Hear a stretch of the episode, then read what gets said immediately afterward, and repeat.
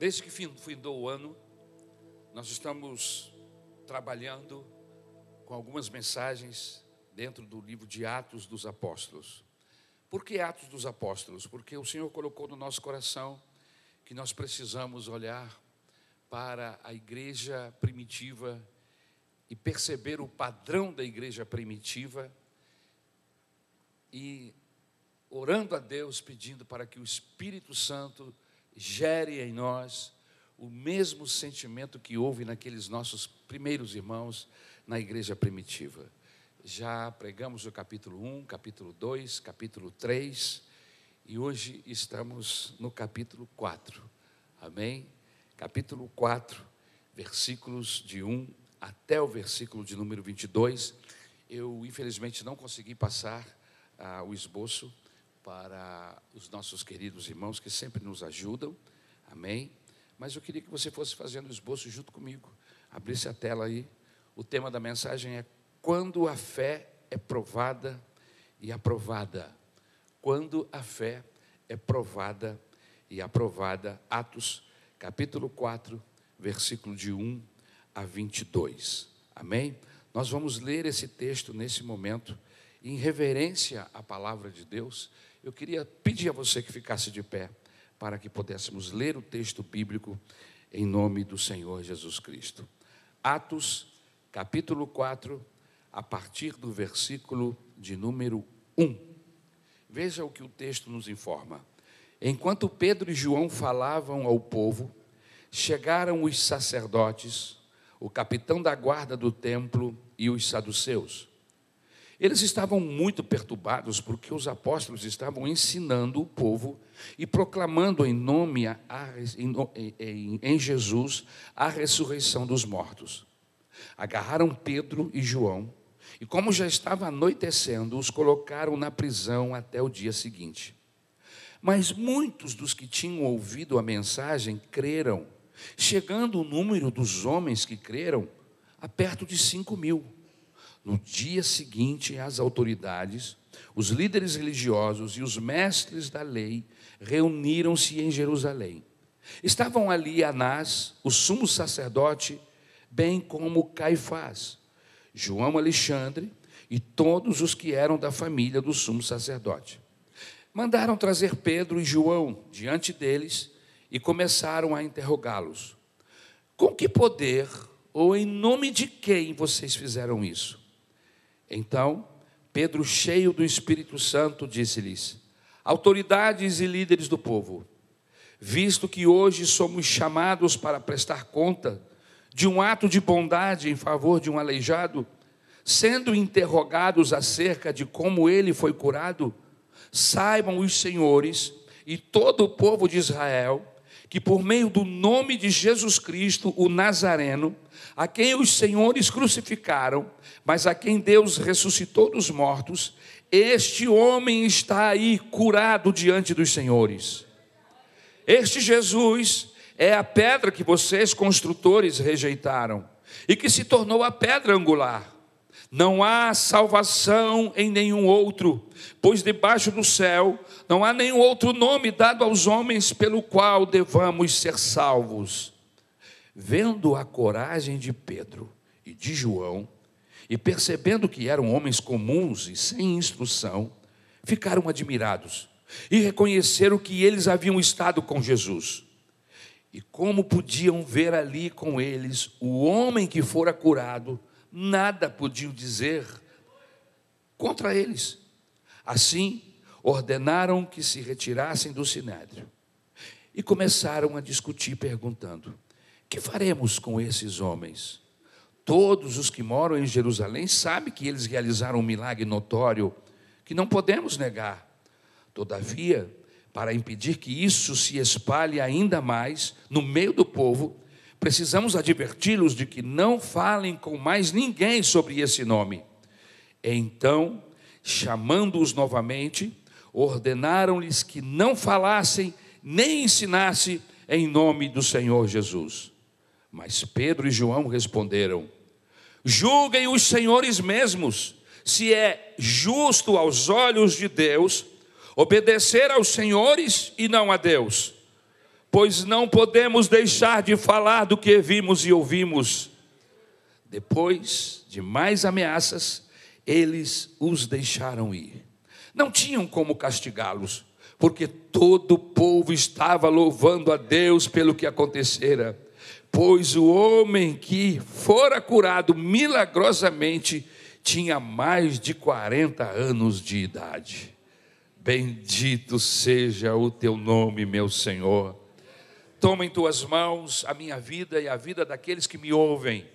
Senhor, esse texto que foi lido precisa ser explicado, precisa ser aplicado, e eu não tenho como fazê-lo, por isso eu rogo a tua ajuda, Senhor capacita-me, me dando ânimo, força física, unção do teu Espírito Santo, e que esta mesma unção possa vir sobre a tua igreja, sobre aqueles que nos ouvem, Senhor, aqui presencialmente, e sobre aqueles que estão através do YouTube nos assistindo. Senhor, que a tua bênção possa vir sobre nós, é o que te pedimos em nome de Jesus. Amém. Tome o seu lugar. Sabe, meus irmãos, às vezes as pessoas me perguntam qual é a minha atividade profissional. Você sabe que às vezes eu temo em dizer o que realmente faço? Por quê, pastor? Por causa do tipo da situação que às vezes somos comparados. Há tanta pilantragem no meio religioso que se torna às vezes uma barra pesada a trabalhar com a religião nos nossos dias. Não existe uma atividade hoje que esteja mais vulnerável à pilantragem do que a religião. E eu não estou falando apenas de evangélicos, mas de cartomantes, católicos, espíritas, etc. Não existe lugar mais vulnerável do que na religião. Porque é no campo da religião que existe gente melindrosa, gente cheia de não me toque, e vai por aí. É nos meios religiosos onde a ingratidão, se mostra com clareza. Trabalhamos, mas não esperamos gratidão. Trabalhamos por amor. Por que a religião está se tornando uma atividade mais superficial nos nossos dias? A gente dá para Deus o resto o menor, o que sobra. Não temos muito tempo para a religião. Cada vez se torna mais inócua, sem eficácia. Mas vamos ao texto. Vamos ver o que nos diz o capítulo 4 de Atos dos Apóstolos. Eu preciso explicar para você que o capítulo 4 de Atos dos Apóstolos é um desdobramento do capítulo 3. A igreja se lança à vida. Após o derramamento do Espírito Santo, lá no cenáculo, onde 120 foram totalmente cheios do Espírito Santo, esses homens e mulheres saem, vão para a vida. Não ficam dentro de um templo com quatro paredes, fazendo festa, dando tapinha nas costas um dos outros. Não. Eles saem para viver suas vidas. E quando eles saem para viver suas vidas, começam os problemas. Começam as tribulações, começam as perseguições, começam a ser mortos.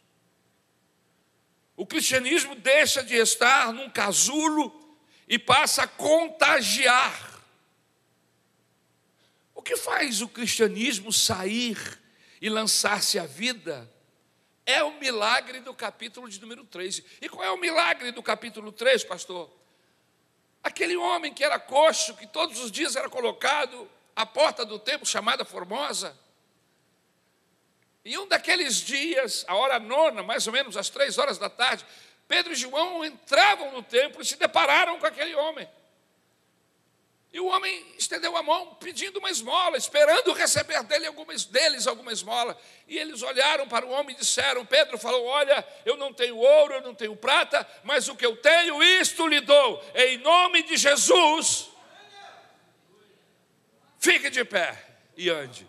E a Bíblia diz que estendendo a mão, tomou o homem pelas mãos e o levantou. E este saltou e saiu pulando. Meus irmãos, se estivesse vivo, estaria pulando aqui até hoje. Porque o milagre foi muito grande. Esse homem estava com suas pernas atrofiadas há mais de 40 anos e foi curado repentinamente, instantaneamente, pelo poder do Senhor Jesus Cristo. E o capítulo 4 é o desdobramento desta cura, deste milagre, porque isso mexeu com as multidões, eles nunca tinham visto algo igual. Um poder manifesta a maneira como foi através daquela cura. Eles estavam vivendo um grande avivamento, resultado da descida do Espírito Santo sobre a igreja reunida lá em Atos 2. E nós vamos trabalhar esse capítulo 4. Porque o capítulo 4, como falei, ele nos diz o que aconteceu após esse milagre. Pedro fica das três da tarde até perto da noite pregando a multidão. A multidão alvoroçada, louvando a Deus pelo que eles tinham acabado de assistir. Em torno de 10 mil pessoas, meus irmãos. Você sabe o que é isso? é.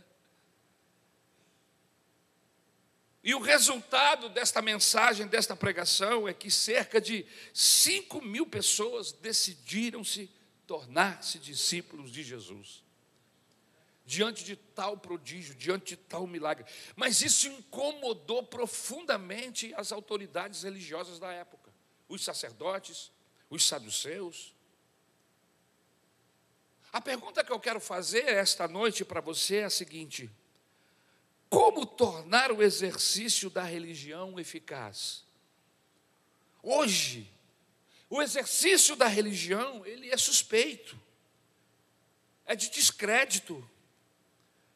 Como podemos tornar eficaz o exercício da religião, do, do, da, da pregação do Evangelho.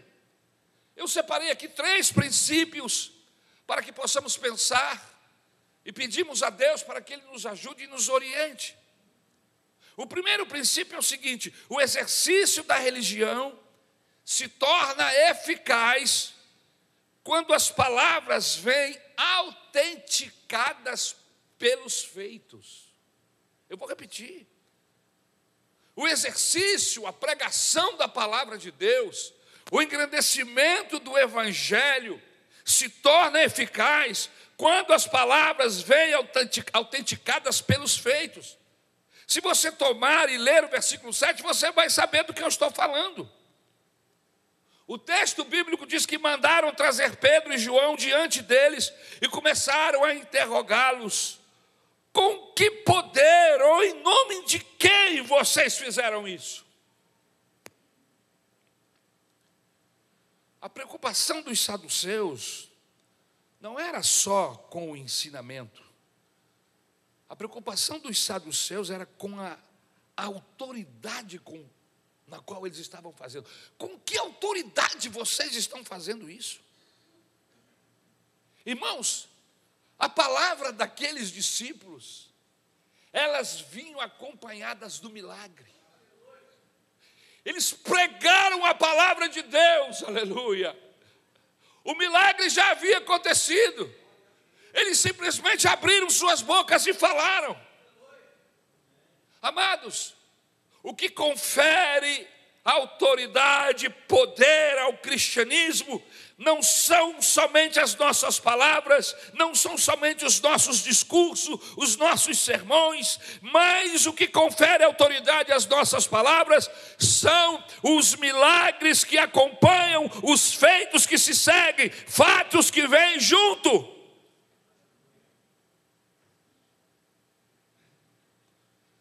Pregação do Evangelho sem fatos é utopia sociológica. Sabe por que o sermão de Pedro causou tanta comoção aos que o ouvia? É que do lado de Pedro, irmãos, estava um homem que há 40 anos estava coxo e agora estava curado. Sabe o porquê, quando prego, as pessoas se convertem a Deus? Você sabe o porquê que quando nós abrimos as nossas bocas para falar de Jesus, seja em um evangelismo pessoal, ou em uma tarde evangelística numa praça, ou quem sabe é como eu estou fazendo aqui esta noite, sabe o que converte as pessoas? Não sou eu, pastor Ari, não é o meu sermão, mas por causa dos fatos que vêm atrás. Não é porque eu grito, ou porque eu prego alguma coisa que tem lógica, ou é porque o que eu estou falando sabe o que dá poder a esse evangelho que pregamos é que neste auditório hoje à noite existem ex-drogados, ex-prostitutas, ladrões, pecadores, mentirosos, gente bandida que estava longe de Deus, mas que foram alcançadas pelo poder do Evangelho, aleluia. É isso que traz, aleluia, poder ao que nós estamos falando. Gente que estava arruinada, com a sua vida arruinada. E hoje, enquanto pregamos este Evangelho, o poder de Deus para nossa salvação, essas mesmas pessoas vão dizer: é verdade, pastor, é verdade, pastor, eu era isso mesmo, eu era bandido, eu tinha condenação, eu ia para o inferno, mas um dia uma luz brilhou no meu caminho e mudou a trajetória da minha vida.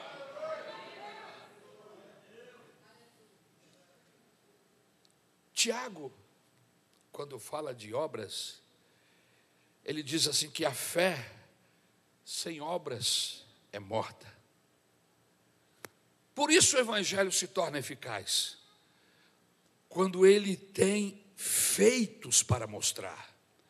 Se não, meus irmãos, pode colocar no mesmo saco das seitas, religiões e filosofia, tudo igual. Mas nós não colocamos o Evangelho no saco das seitas e filosofias. Nós pregamos um Evangelho que tem poder de restaurar homens e mulheres, de libertar pessoas que estão presas, cativas ao poder do inferno, do diabo. Nós pregamos um Evangelho que tem o poder de mudar a vida do homem aqui e mudar o seu destino final. O que faz o evangelho ser verdadeiro é que tem um coxo, meus irmãos, que agora é perfeito.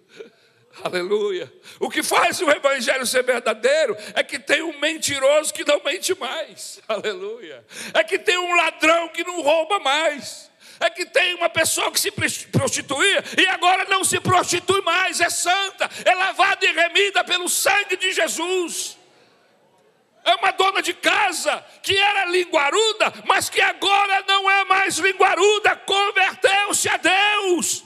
Irmãos, o Evangelho muda as pessoas.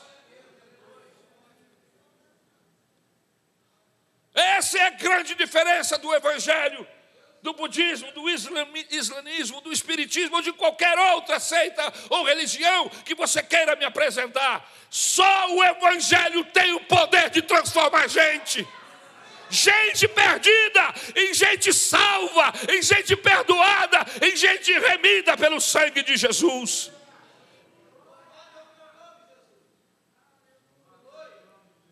Em segundo lugar, quando a fé se torna eficaz, pastor? Em primeiro lugar, nós falamos que a fé se torna eficaz pelos fatos que acompanham. Em segundo lugar, a fé se torna eficaz quando os relacionamentos forem mais fortes que as palavras. Versículo de número 13. Eu estou dando a direção para você acompanhar aí na Bíblia. Você fechou a Bíblia? Pecou. Quando você vai para uma igreja, meu irmão, ouvir mensagem, você tem que levar a Bíblia. Porque não levar a Bíblia, não abrir a Bíblia é pecar. Se não pecar agora, vai pecar daqui a pouco. Então, meu conselho: se você entrou numa igreja para ouvir uma mensagem de Deus, abra sua Bíblia para ver se o cabra bom do pastor está pregando o que a Bíblia diz. Amém? Versículo 13. Vendo a coragem de Pedro e de João, e percebendo que eram homens comuns e sem instrução, ficaram admirados e reconheceram que eles haviam estado com Jesus. Sabe o que foi que impressionou aquela turma de religiosos? Não foi porque Pedro pregou com a melhor gramática grega que ele possuía. Sabe o que impressionou aqueles religiosos? Não foi porque Pedro, na sua mensagem, argumentou com lógica. Irmãos, eles ficaram maravilhados não porque Pedro usou o fino da teologia calvinista, não, mas eles se maravilharam quando perceberam que eles conheciam, que eles tinham estado com Jesus. Isso me impacta, e deveria impactar você, porque a ideia do Evangelho é que nós tenhamos uma relação tal com o Senhor Jesus Cristo, que quando as pessoas vêm falar conosco, saiam para nos ver ou para nos ouvir, em qualquer circunstância da vida, eles tenham a impressão que nós acabamos de estar com Jesus. Esta é a ideia do Evangelho, aleluia. Agora, eu confesso a você, que às vezes eu converso com algumas pessoas que a impressão que eu tenho é que eles viram Jesus há tanto tempo que nem eles se lembram mais. E eles estão aqui na igreja. São só religiosos. São só frequentadores de templo. Não tem nenhuma relação com o dono do templo, com o dono da casa, que é o Senhor. Não. São só religiosos. Mas aqueles homens ficaram impressionados. Vocês viram como eles falavam?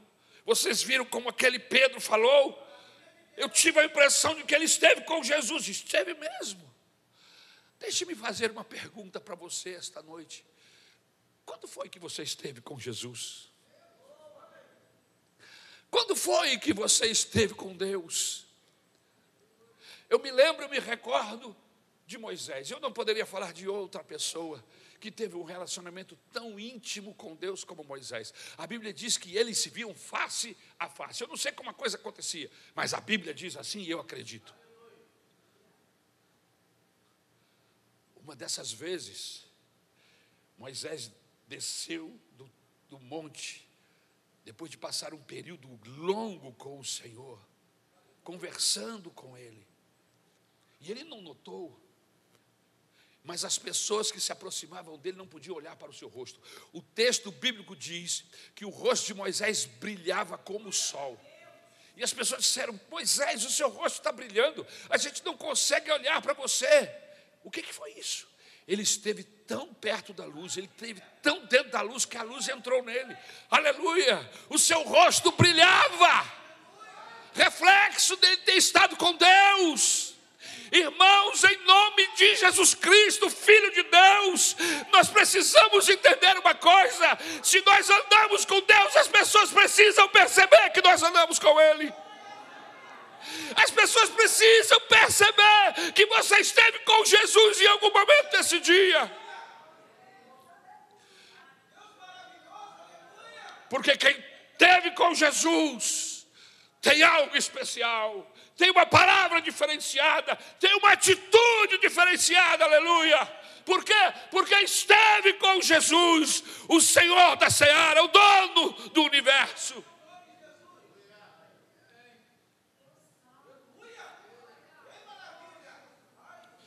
Eu vou voltar a ler o segundo ponto.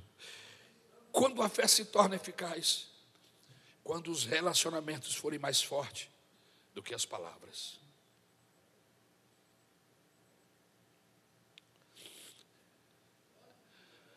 Irmãos,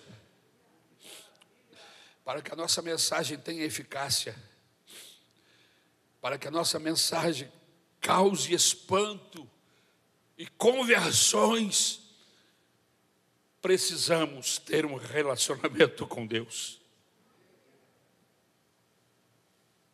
Eu me emociono, irmãos, porque eu preciso, eu quero isso para mim. Aleluia. Eu não estou aqui como alguém que já alcançou, alguém que está completo, não. Eu, assim como você, estou lutando para refletir a glória de Deus. E o meu objetivo esse ano de 2023 é convocar gente que está sedento como eu, que está faminto de Deus como eu, para me acompanhar nessa jornada de aproximação de Deus. Eu quero estar perto de Deus, aleluia. Um relacionamento que não seja apenas religioso, que não seja dominical, que seja um relacionamento diário, constante. Não adianta virmos aqui no domingo cantar, pular, pregar. Se passarmos a semana toda ocos de Deus.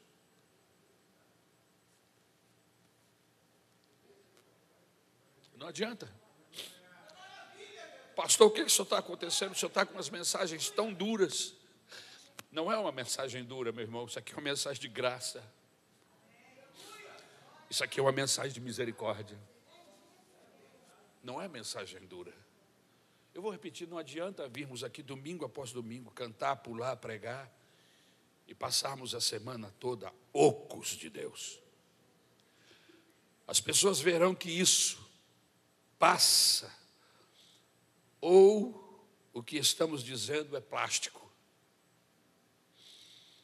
que não há convicção que não vibra em nós, que não existe amor naquilo que fazemos, que dizemos. É apenas um discurso, é apenas uma performance. Eu quero desafiar o grupo de louvor que ministra junto comigo aqui. Vocês precisam ter um encontro com Deus. A igreja precisa perceber que vocês acabaram de estar com Ele quando vocês pegaram o microfone para cantar. Eu quero dizer aos diáconos, meus companheiros, aos professores, às diaconisas, aos, aos líderes de ministro, que quando você for ministrar aos ministérios na qual você é líder, você precisa passar para esses irmãos a impressão de que você esteve com Deus há alguns minutos atrás.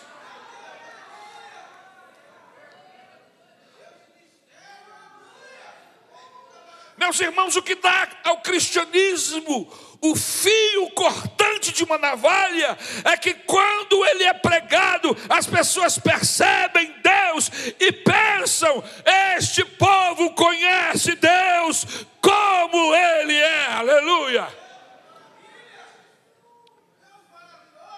Ele não está falando algo que ouviu, ele está falando algo que ele tem vivido, é diferente. Por isso, o Evangelho diz que nós somos testemunhas. Nós somos chamados para sermos testemunhas. E você sabe o que é uma testemunha? Testemunha é o que estava presente. Testemunha foi o que viu. Eu estava lá, eu vi como aconteceu aconteceu exatamente comigo.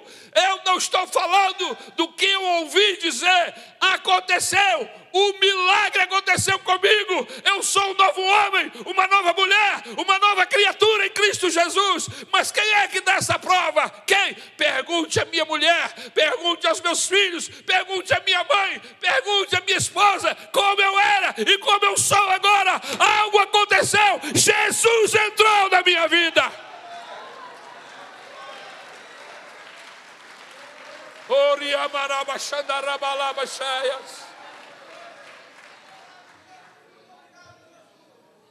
Aleluia.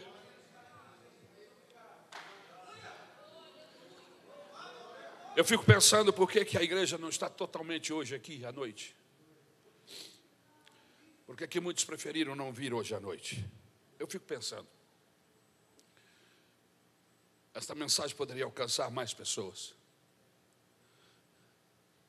Mas eu fico feliz porque o Espírito Santo disse assim: não veio, todos vieram que eu precisava, aqueles que eu precisava. Não lamente os que vieram, alegre-se com os que vieram. Não, não lamente pelos que não vieram. Alegre-se pelos que estão aqui. Porque são esses que eu tenho, quero criar uma história com eles. Oh, bendito seja o nome do Senhor. Em terceiro lugar, a religião se torna eficaz quando a sua capacidade de contágio é real. Quando é que a religião se torna capaz? Quando? Eficaz? Quando a capacidade de contágio é real. Versículo 17. Veja o texto. Todavia, para impedir isso, se espalhe ainda, todavia, para impedir que isso se espalhe ainda mais entre o povo, precisamos adverti-los de que não falem mais com ninguém sobre esse nome. Quando é que a religião é eficaz, meus irmãos? Vamos ameaçá-los para que não falem. Vamos colocar mordaça, mordar, vamos amordaçá-los. Vamos fechar a boca deles. Eles não podem continuar falando desse nome. Por quê? Porque sabiam que a mensagem na boca de Pedro e João tinha um poder tal que se deixassem eles soltos, o mundo seria colocado de cabeça para baixo, ou melhor, de cabeça para cima, porque para baixo já está. Você entende? Cala a boca dessa gente. Fecha a boca desses evangélicos. Porque eles clamam, eles pregam com poder e com uma autoridade, como se tivesse visto e viram, estiveram com Jesus. E as pessoas que os ouvirem serão tocadas e contagiadas. E nós não podemos deixar essa coisa aí à frente. Queridos, este é o verdadeiro cristianismo. Que as pessoas dizem. Cerque esta casa. Não deixem, que, não deixem eles andarem em nosso meio. Porque se eles andarem aqui, o nosso negócio de falcatrua não vai prosperar. Chegou um crente. O crente é Deus chegando. Ele chegou, Deus chegou junto. E aí onde Deus chega, o mal tem que engrenar marcha atrás. E aí começa a não dar certo. O que é está acontecendo? Ah, que tem fulano aqui, fulano é evangélico. Deus está presente. E aí o processo de maldição de falcatrua não anda, não vai adiante. Irmãos, este é o cristianismo que eu gosto de pregar. Agora, esse cristianismo fofo, xoxo, esse cristianismo desdentado, ninguém se importa, e ainda dizem, crente igual a esse ou a essa, não precisamos nos incomodar. Já ouviu isso? Crente igual fulano, não, fulano, é fulano, crente, mas não se incomoda com ele, não, isso ali não dá trabalho, não tem cheiro. Como se diz um ditado popular, não cheira,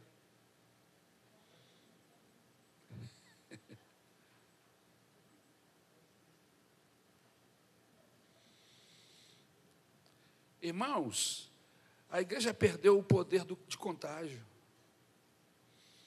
Nós agora estamos sendo contagiados. Perdemos o poder da influência. Nós é que estamos sendo influenciados. Não é uma lástima isso? Não é uma lástima? A tristeza.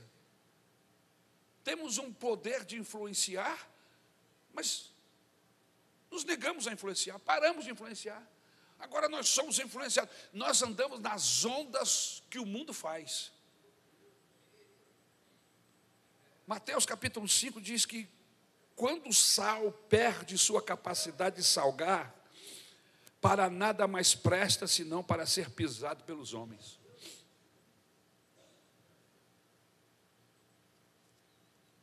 Perdemos essa capacidade de salgar. Perdemos o gosto. O mundo já não sente o sal em nós. E o sal, ele é muito importante porque ele impede a putrefação. Aonde tem sal, o processo de putrefação é retardado, é adiado. Estamos apodrecendo dentro das igrejas, envolvidos com a religião. Se quisermos que o evangelho que pregamos tenha eficácia, então precisamos aprender três princípios. E o primeiro princípio é: as nossas palavras têm que ser acompanhadas pelos feitos. Esse é o primeiro princípio. O segundo princípio, o nosso relacionamento com Deus precisa ser mais forte que as nossas palavras. E o terceiro princípio, se perdermos a capacidade de contágio, se já não somos ameaça para o pecado, para o mundo, então apodreceremos com o mundo. É forte, mas é verdade. Agora, como reconhecer a nossa saúde espiritual? Como saber como estamos? Irmãos, cristianismo é confronto com a verdade. E talvez algumas pessoas estejam estranhando a mensagem porque estamos acostumados a pregar mensagens que nos faz cócegas nos ouvidos. E o Senhor Jesus nos disse o seguinte: Ari, abre o verbo, prega a palavra, mas é duro. As pessoas vão fazer cara feia em ouvir, não importa. Pregue a verdade, confronte com a verdade bíblica. E eu preciso lhe dizer uma coisa: se você quiser ter um cristianismo eficaz, você tem que fugir da busca da glória pessoal. Escreva no seu coração o que eu estou lhe dizendo. Se você quiser um cristianismo eficaz, você tem que fugir da busca da glória pessoal. Versículo 10.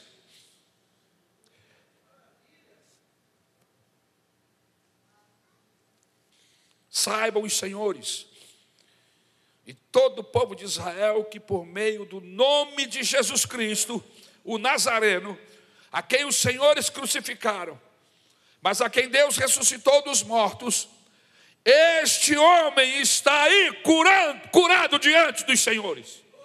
Em outras palavras, Pedro está dizendo: não somos nós, não fui eu, não foi o João, foi o Senhor Jesus Cristo Nazareno, foi Ele. Foi no nome de Jesus que eu curei, não fui eu que fiz, foi Ele.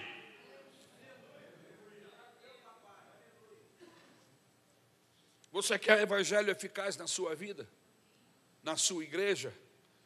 Precisamos aprender que enquanto não compartilharmos, não dermos a glória a quem é devido, que estamos roubando a glória de Deus para nós. O verdadeiro cristianismo não pensa em seu interesse, mas sim no interesse dele. A glória e o aplauso tem que ser dele. Aleluia! Uma pessoa que me chama muita atenção, que eu teria grandes problemas teológicos com ela, mas sua vida me impressiona. É já falecida desde 1997. Tenho grandes problemas teológicos com essa mulher. Madre Teresa de Calcutá. Quando chamada para receber o Prêmio Nobel da Paz, ela não foi receber. E perguntaram por quê. E ela respondeu: Porque eu não quero ser confundida com a causa que eu defendo. Meus irmãos, essa resposta é interessante. O nosso Deus nos ensina a sermos assim. E o aplauso é para quem? Para mim? Não é assim que fazemos? Nós não estamos sempre buscando uma forma, um meio de de alguma maneira sermos aplaudidos?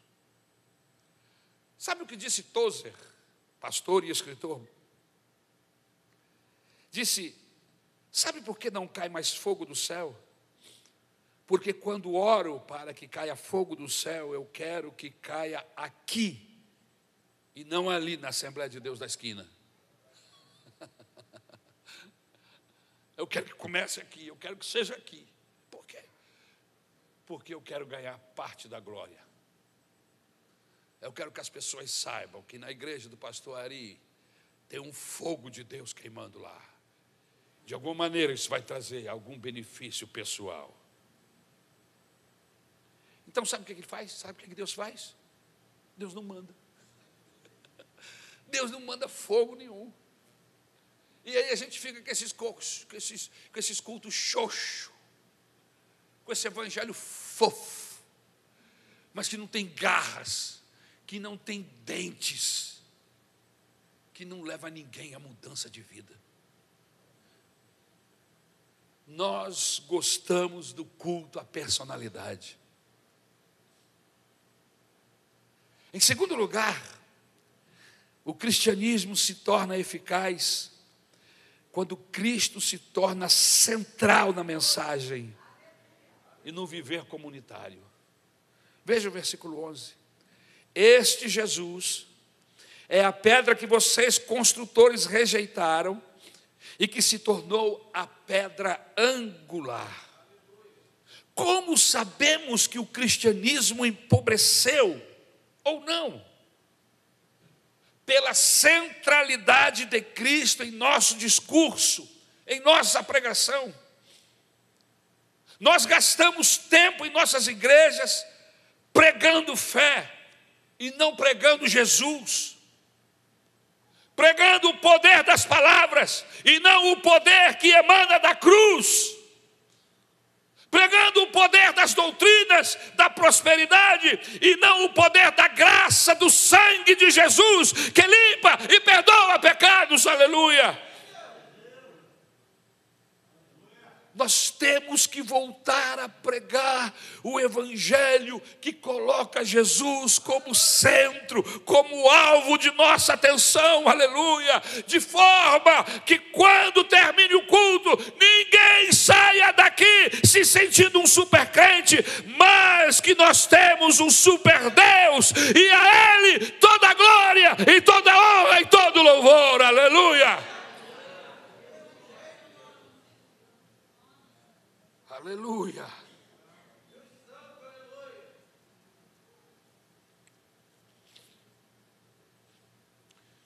Em terceiro lugar, o nosso cristianismo se torna eficaz quando ele não se esconde diante das circunstâncias difíceis, quando ele não se intimida diante da luta. Versículo 13, acompanha o texto. Vendo a coragem de Pedro e de João, e percebendo que eram homens comuns e sem instrução, ficaram admirados e reconheceram que eles haviam estado com Jesus.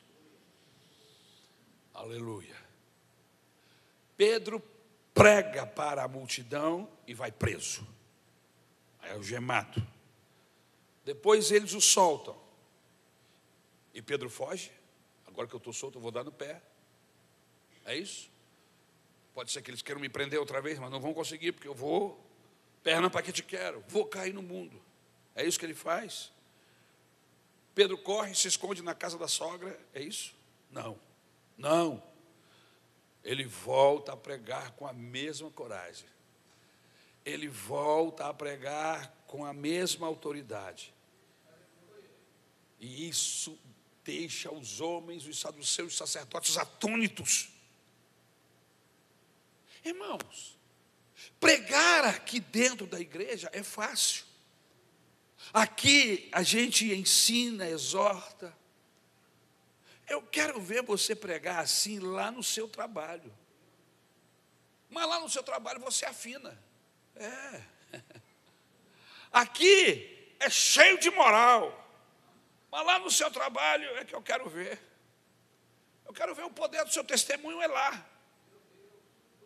Amados, queridos, o Evangelho é poderoso quando tem a mesma autoridade e poder, independente do lugar. Vou repetir: o Evangelho é poderoso quando tem a mesma autoridade, o mesmo poder, independente do lugar, se eu estou dentro da igreja, se eu estou fora dela. O poder que emana do Senhor é o mesmo que está no meu coração. Em quarto lugar, e eu preciso terminar, o Evangelho é eficaz quando os fatos forem maiores que a propaganda. Versículo 14.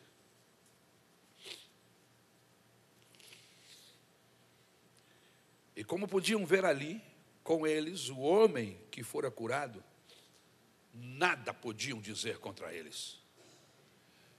Qual a diferença do cristianismo de hoje do cristianismo de então? Qual a diferença? É que no cristianismo de hoje, a propaganda é maior do que os fatos. Você escuta uma rádio evangélica dessa, é propaganda de igreja em cima de igreja, uma atrás da outra. É aqui que Deus vai fazer, é aqui que Deus vai operar. O missionário, o homem de Deus, o grande isso, o grande aquilo. Naqueles dias, irmãos, os fatos eram maiores que a propaganda. Não precisava ninguém falar nada, era só ver.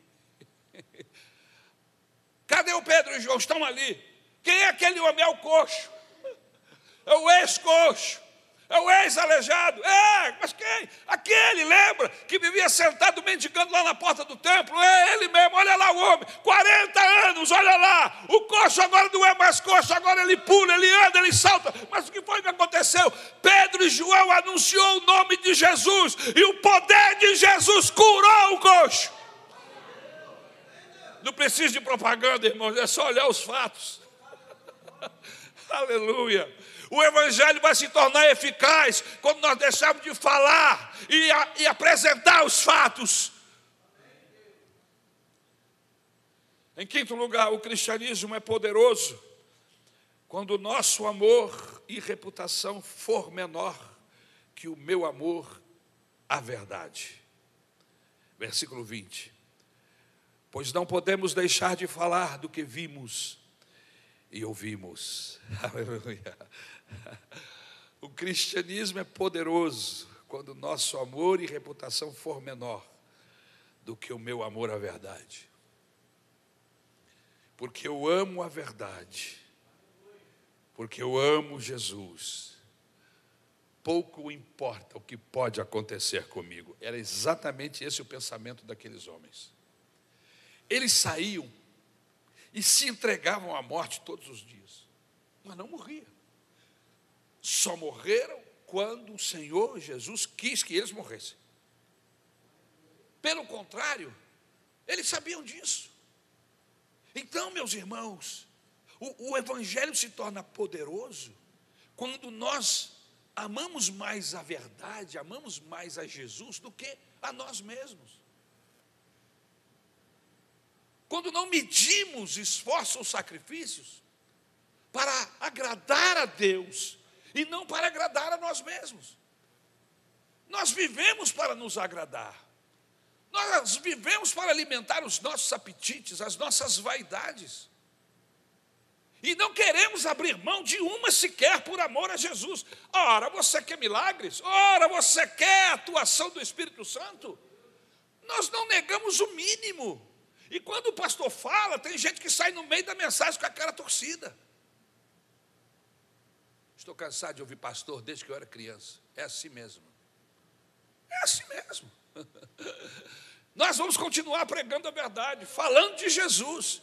E você vai continuar vivendo a sua vida mestiça, a sua vida misturada, a sua vida envolvida, parte com as coisas de Deus e parte com as coisas do mundo. Sabe o que vai acontecer? naquele dia os muristas não sobem, naquele dia os mestiços, os misturados, não irão alcançar subir, só irá subir aqueles que se decidiram por Cristo e o seguiram e o amaram até o fim. E por ele sofreram e abriram mão, porque amavam a Jesus. Em sexto lugar, o cristianismo é eficaz quando reconhecemos a soberania de Deus na história. Versículo 24: Ouvindo isso, levantaram junto a voz a Deus, dizendo: Ó oh, soberano, tu fizeste o céu, a terra, o mar e tudo o que neles há. Irmãos, esses homens sabiam quem era o Senhor Jesus, a sua soberania, soberania de um Deus que eles não, ele não está sujeito a governos, a leis humanas, às circunstâncias físicas, espirituais que nós estamos. Ele está acima de tudo. O Deus da Bíblia está acima de tudo, é o maioral. Quando reconhecemos seu senhorio sobre todas as coisas, não é o sinédrio que tem o poder, é o Senhor. Quando reconhecemos o Senhor acima de tudo, não são os governantes ou os juízes que têm todo o poder, todos esses homens têm algum poder e foi-lhes concedido pelo maioral, pelo Senhor Deus. Agora o poder maior está nas mãos de Jesus. Jesus disse: Todo o poder foi me dado, todo, não ficou nenhum, todo o poder foi me dado nos céus e na terra. Você está servindo alguém que é todo poderoso. Ora, então por que temer? Ora, então por que não viver para este Cristo e pregar o seu Evangelho e viver uma vida santa e irrepreensível diante dele? Em sétimo lugar, o cristianismo é eficaz quando nós não pedimos alívio, mas pedimos ousadia. e eu termino.